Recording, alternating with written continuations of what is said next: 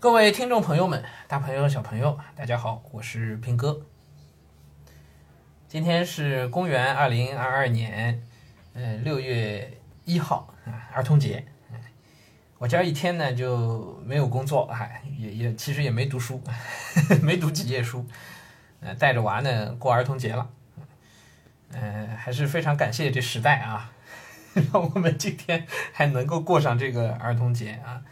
呃，我觉得挺奢侈的啊！就五月份的时候都不敢想，我们是可以过上这儿童节的。其实我都已经准备好了，今年儿童节也是在家度过。不瞒你们说，我们我跟孩子他妈都已经商量好了，今年怎么给葡萄过儿童节？怎么过呢？准备装扮爸爸，就准备在我脸上上各种颜料啊，各种贴纸，我们都安排好了啊。但是昨天呢，就前天啊，好消息突然传来说，我们基本上可以解封了啊。但媒体来讲不允许用“解封”这个词啊，因为之前没有封，所以现在不存在解封啊。啊，这个不去管它啊。嗯，昨天呢，我们就做了，也做了一些筹备安排啊。那么今天呢，我们就呃出门了啊，今天就出门了。呃，算起来还是一切顺利啊，我觉得还是。情理之中，有一点点意料之外啊！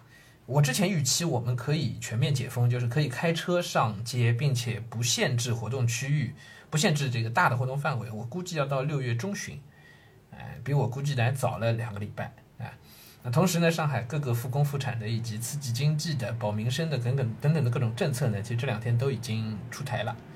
啊，包括我比较关心的呢，其实不是关心教培行业，我关心的是文旅行业的，因为教育实际上现在素质教育类的这个学科，那个那那些辅导机构、培训机构，实际上都归文旅管了，对吧？我关心文旅行业，文旅行业呢，现在基本就是全面的放开，全面的向好啊，嗯，全部都是鼓励的啊，都是政策支持的。那么文旅行业一旦放开呢，那很快我们因为夏令营用的供应商啊，就是这个。呃，包车的这个供应商是上海最大的一家，呃，国有的旅行社吧，呃，就是综合服务的一家国企，叫锦江集团。锦江集团做旅行社做的一般般，但他们的酒店和那个，呃，这个大巴都是非常好的。锦江的大巴我们用了好多年了，用了用了，上年星创办了十年，我差不多用了它八九年的这个车了，啊，跟供应商都非常熟啊。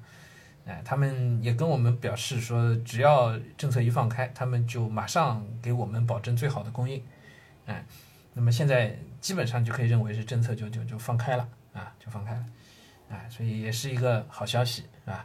哎，包括我们在南京订的酒店也是锦江集团。哎，我们我们夏令营去南京啊，去年去安排的南京。那南京我们南京的这个酒店用的是一家。就不叫准四星了，也不是挂牌四星了，它它，呃，就是比四星的标准可能还高一些的啊。曾经民国时代的这个，呃，跳交谊舞的地方，就是国家领导人们，民国的民国政府领导人们这个迎接外宾、跳交谊舞、办晚会啊，啊，办舞会的地方啊，呃，也就后来的这个锦江饭店啊，我们安排的南京，那其实也是锦江整个集团体系里的，是吧？呃，也基本都能够正常接待了啊，所以我们今年夏令营的这个南京呢，也是，呃，马上就可以去安排了，好吧？马上可以安排。那现在唯一中间卡壳的地方呢，就是我们从上海发车到南京其实是跨省的，跨省的。那么跨省的政策实际，嗯，正在努力放开，对，两地都跟我们讲正在努力放开，但是暂时还没有明确的红头文件可以放开，所以还要再稍微等一等。但是我们觉得肯定没有问题的。啊，肯定没有问题。所以今年暑假我们会安排南京的夏令营啊，这是今天一上来想跟大家说的。那好消息啊，都是好，对我们来讲，对大家来讲，这都是好消息。解封嘛，那总归是人逢喜事精神爽的，是吧？所以我说今天呢，也是值得纪念的一天啊。嗯，我一辈子从来没有，哎，不能讲一辈子，我活到现在四四十年不到啊，啊，从来没有过在家里被封了这么长时间，在一个固定地方啊，定点不动，是吧？啊，限定区域啊，限定限定活动范围啊，规定时间、规定地点，这属于双规，这 真的是一个全新的人生经验啊！我爸我妈啊，活六十多岁了，从来没遇到过啊，被双规啊，嗯，但也就经历下来了啊。我们生活在上海，居然还曾经担心过会不会吃不饱、填不饱肚子啊！我们自己也去超市，虽然没有到很严重的抢购，但是也有过焦虑，说哎呀会不会买不到东西啊啊！我们一家三口去超市，嗯，储备我们需要的物资啊，那带着带着娃，哎，我抱着他，满头大汗啊，然后不太敢把他放下来，然后他又已经重达四十斤啊，哎 呀，都是美好的回忆啊。我我这两天跟我女儿也在讲，说这种经历真的是挺难得的啊。他现在也开始慢慢懂事儿了，是吧？今晚上抱着地球仪啊，他已经被关的就想要周游世界了，你知道吧？抱着地球仪，我们这地球仪买了一年多了啊，他从来没有认真看过。今晚上，昨天晚上啊，抱着地球仪，哈哈，是问这个问那个，嗯，都是被被关的有点受不了了。哎，嗯，好消息还有很多。昨天啊，五月三十一号，上海的那个广福林，哎，广福林就是我们之前准备安排春游的那个景点，也已经开放了。就是国家，呃，就是市政府一宣布不叫解封啊，一宣布大家就是取消静态管理，开始复工复产，广福林第一时间啊，五月三十一号第一时间就宣布开放。哎，那也非常好，对吧？那我们其实也可以马上联络这件，马上安排这件事情。这个呢，我们很快，我们团队就会。呃，碰一下啊，我我们会啊花点时间啊，我们三个月没有开，三个月内都在开会，但是这三个月没见过我的同事们了啊，我们很快会会碰个头，讨论一下所有这些事儿啊，尽快呢，我们拿出一些后续的活动方案等等啊。哎呀，挺高兴的啊，但是今天讲呢，我觉得前半程我们讲这些高兴的事儿啊，接下去就进入后半程，后半程要说什么呢？嗯。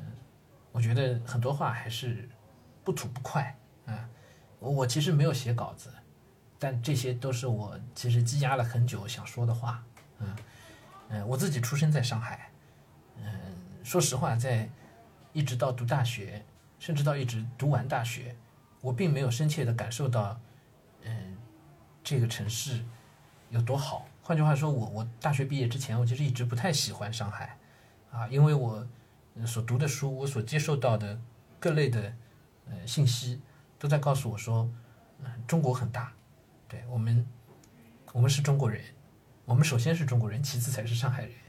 啊，我一直都没有什么任何的这个地方保护主义的这种想法，嗯嗯，但是工作以后，嗯，当我踏上社会的时候，我我又切切实实的感受到了，呃，上海和全国很多城市的不同。我说这个话。希望大家能够就不要误会啊，不要从负面的角度去理解。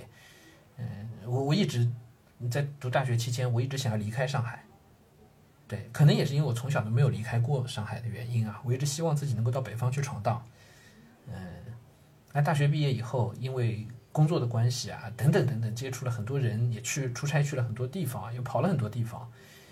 嗯，渐渐的感受到了上海这座城市的所谓。这也是习习习近平主席曾经在上海做市委书记的时候所说的那个话，叫“大气谦和，海纳百川”，是吧？嗯，工作以后我才体会到，所以也就越来越喜欢魔都，越来越喜欢这个自己呃出生和长大的地方。后来也就渐渐的没有了再去别的地方闯荡的这种念想啊。嗯，我我说这些。其实我想表达的是，我对上海是真的还挺有感情的，啊，因为你从不喜欢到喜欢，这个过渡不仅仅因为我生活在这里，我是我是喝着这里的水长，喝着黄浦江的水长大的，更重要的是这个变化的过程是因为我亲眼看到了这个城市在面对困难的时候，嗯，如何的战胜困难，如何用一种理性的、开放的。就所谓大气谦和、海纳百川的姿态去迎接那些变化，去面对各种各样的困难，然后去战胜它，去克服它，嗯，去赢得，呃，尊重吧。对他也许没有赢得，不仅仅是赢得那些经济的利益啊、政治的地位啊等等，这个城市实际上是，嗯，凭借着理性开放，对，主要是这两点。来赢得了生活在这个城市的人的喜爱，赢得了全球范围内的尊重。所以，我当我到杭州去工作的时候，有很多杭州的朋友会跟我讲说：“哎呀，你们上海如何如何？哎呀，上海多好。”嗯，不能说那个语气中带着多大的羡慕，但是我确实是听到过很多我的朋友跟我讲说，上海可能是中国最理性、最开放，然后行政管理能力最好的城市。哎，我也一直在这样的光环里生活在上海，但是这一次，说实话，作为一个上海人，对上海很失望，是一种前所未有的失望。对，不是无关于说，哎呀，以后房价要跌呀，哎呀，如何，不都没有关系，而是在这个疫情这三个月的过程当中，我们看到了很多很多。曾经掩藏在华丽表面底下的那些不为人知、不为人感、没有人去重视的那些问题，太多太多太多这样的问题了。嗯，我今天录这段之前，我我其实写了一个提纲，我本来想想想变成一篇稿子，但是我思来想去，还是还是没有没有的一个原因就是。当我去想这次疫情当中上海暴露出些什么问题的时候，我觉得问题太多了，我列都列不完。对，这是让我们很，这是让我很失望的地方。可同时，我也相信，如果我们能仍旧能够以一种理性的、开放的态度去面对这些问题，那么迟早这些问题也还是可以被解决的。这样的希望，人就深深的扎根在我心里吧，尽管很失望。嗯，我觉得，嗯，现在绝对不是说我们应该去歌功颂德啊，我们应该去去夸赞我们所谓取得的伟大胜利。我很害怕哪一天我在上海发布里，在上海的新闻里又一次听到了“伟大的胜利”这样的用词。这一次根本就不是什么伟大的胜利，它不仅不伟大，甚至它都不能称之为一场胜利。我更希望看到的是，上海能够以它的理性和开放的态度，去面对各界的批评，去面对已经暴露出来的、藏也藏不住的那些问题。就像张爱玲所说的，那华丽的袍子底下的那些虱子。我无比的希望这个城市能够有那样的气度。有那种理性和开放的姿态，去把华丽的袍子底下的狮子，一只一只的找出来，掐死它。嗯，我在疫情期间，当时就提到过，我说我们需要反思，但是我也知道，在一个大型的、可能灾难性的或者重大的危机发生的时候，当场我们并不是应该马上去做这样的反思，我们而应该是。去解决问题，对吧？现在问题解决了啊！你听外头都已经有放炮仗的了，已经有在放鞭炮庆祝伟大胜利的了。哎呀，这老百姓的心情，在这炮仗声中，你看已经能听出来了，是吗？哎呀，听了这声音，你们也知道我是住在郊区，我住在外环以外啊，外环以外才才能放才能放鞭炮的啊！暴露我的位置。哎，等它放完吧。我们一起来听一听这胜利的呼声，是吧？胜利的欢呼的声音。好，说回来，哎，这真的不是什么胜利了，真的不是。即便算，那也是一场惨胜。哎，付出了多大的经济的代价，是吧？付出了多大的，甚至是生命的代价。所有上海市民，就。人口调查当中，七普的数据是两千五百万左右，实际还有流动的人口，对吧？小三千万人啊，两千两千七八百万人，三个月，嗯，这代价实在是太大了，而现在我们能够维持希望的，可能就是这个城市一贯以来的理性和开放的姿态。对，如果他真的足够理性、足够开放，那么我相信他应该有那样的气度，去面对各种批评。而不是一封了之，而不是假装看不见，对这些问题已经出现了，它就它就不可能再再再被忽视掉，再假装看不见，它就会一直存在在那里，除非我们有勇气去面对它，并且去解决它，这才是一个城市长久的生命力和活力的所在吧，对吧？嗯，别的就不多说什么了。我知道现在这个时间点，可能大家都很高兴啊，来说这些其实挺扫兴的话，哎，可能是招人厌的。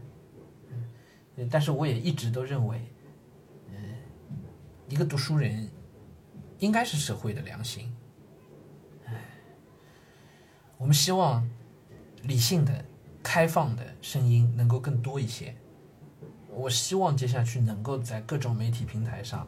不要再听到、再看到疫情期间我们看到的上海媒体的那些报道的做派了。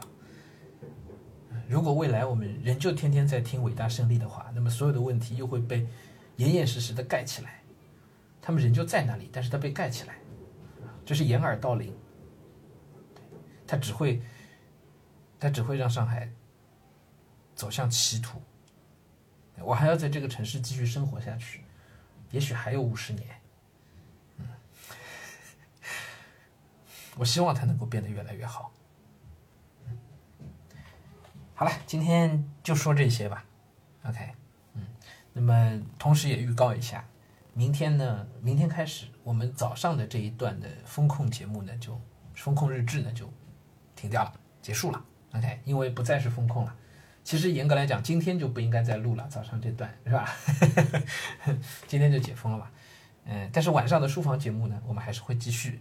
哎，疫情三个月，我其实也养成了习惯，基本上晚上都会来录一段书房，哎，可能也挺好的，看看我这个习惯能不能在解封以后继续保留下去，继续保持下来啊，啊，也看也取决于我我我在解封之后工作有多忙啊，还能有多少时间踏踏实实读书。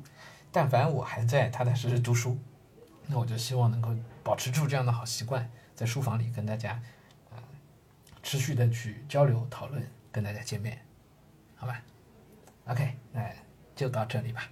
OK，期待在线下见到大家，拜拜。